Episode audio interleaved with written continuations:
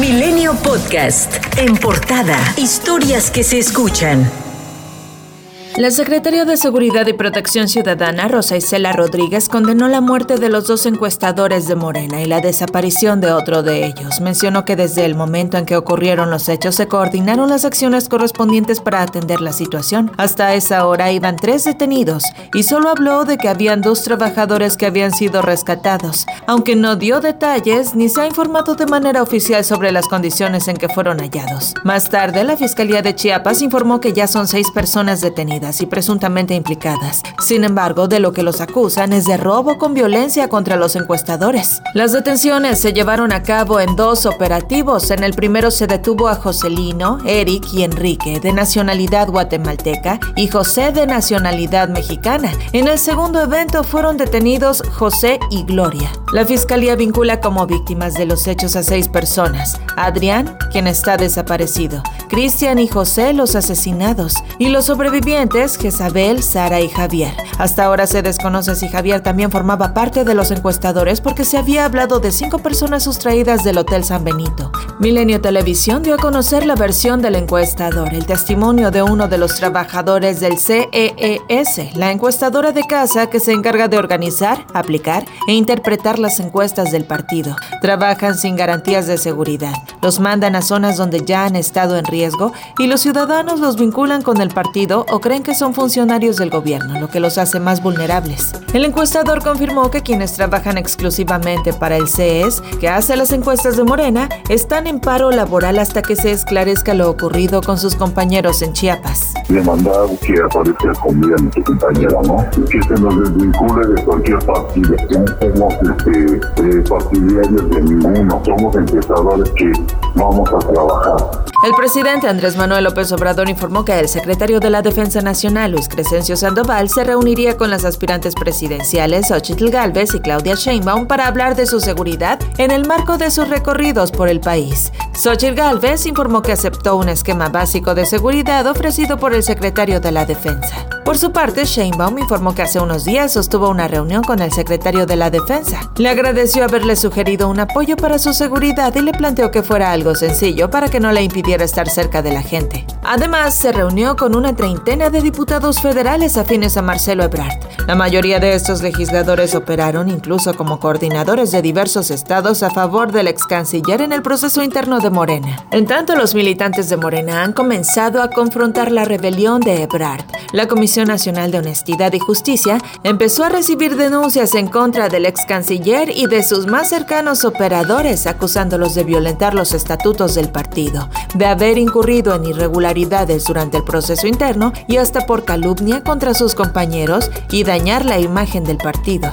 Milenio confirmó que de las primeras tres denuncias contra el proceso interno, una es la de Ebrard y las otras dos son contra el propio ex canciller.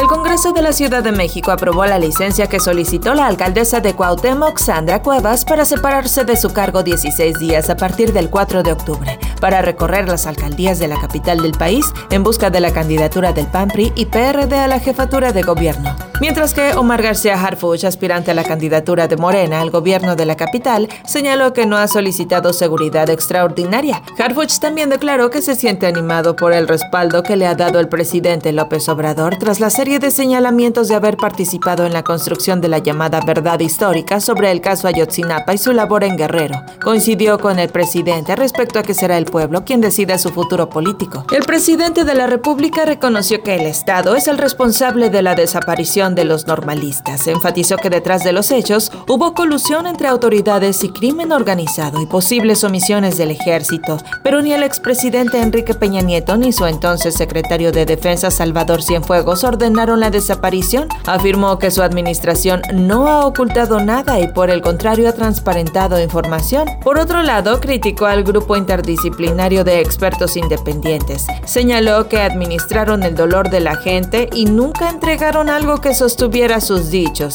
Esto a pesar de los seis informes en donde presentaron datos y no opiniones. A ello respondió el grupo interdisciplinario. Informó que entregaron a la Fiscalía los documentos con cerca de 90 propuestas de investigación para esclarecer la desaparición de los estudiantes, muchas de las cuales están pendientes. En una carta aclaratoria, Ángela Buitrago y Carlos Beristain indicaron que el trabajo de derechos humanos y la investigación de hechos es una enorme carrera de obstáculos mismos que llevaron a que en el último año el fiscal especial Omar Gómez Trejo dejara el caso y que las autoridades se desistieran de algunas de las órdenes de aprehensión obtenidas. Acusaron a la Sedena de no responder con verdad a las peticiones de información sobre este caso. En Zacatecas, al menos 15 personas que estaban secuestradas, entre ellas menores de edad y deportistas que estaban desaparecidos desde el 10 de septiembre pasado, fueron liberadas de una casa de seguridad ubicada en el municipio de Fresnillo. La Fiscalía General de Justicia obtuvo órdenes de aprehensión contra dos policías de la Secretaría de Seguridad Ciudadana, quienes estarían implicados en el feminicidio de Montserrat Juárez Gómez, quien fue hallada sin vida en un departamento de la alcaldía Miguel Hidalgo. Estas personas aparecen en una grabación ayudando a trasladar el cuerpo de la joven. La Fiscalía General de la República informó que iniciará un procedimiento legal en contra de un juez y tres magistrados que negaron una orden de aprehensión en contra de Genaro García Luna por el ingreso injustificado de más de 43 millones de pesos durante su paso por la administración pública. La institución señaló que la resolución violenta los principios de legalidad y el debido proceso. Y la Embajada de Israel en México afirmó que la extradición del escritor y exdiplomático Andrés Ruemer no se llevará a cabo el 16 de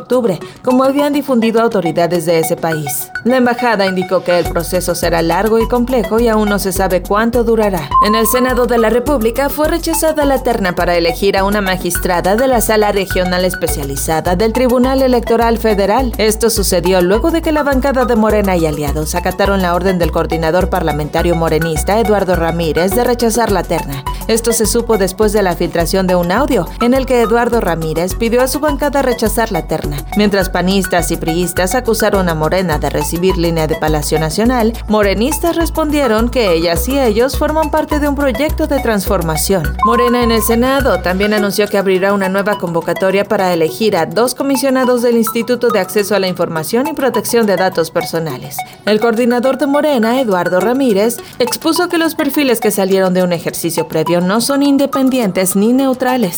La senadora Nancy de la Sierra anunció su incorporación al grupo parlamentario del PRI. Con la inclusión de Nancy de la Sierra son nueve los senadores del PRI. Y en la Cámara de Diputados, la Junta de Coordinación Política pospone la reforma constitucional para reducir la semana laboral de 48 a 40 horas. Acordó convocar a Parlamento. Esto informó Jorge Romero, líder parlamentario del PAN se ocupan de dos terceras partes, una mayoría calificada, no puede el oficialismo sacarla solo, ocupa de la oposición y por lo tanto habremos de tener un parlamento abierto que escuche a todas las voces, no solamente a las voces partidistas.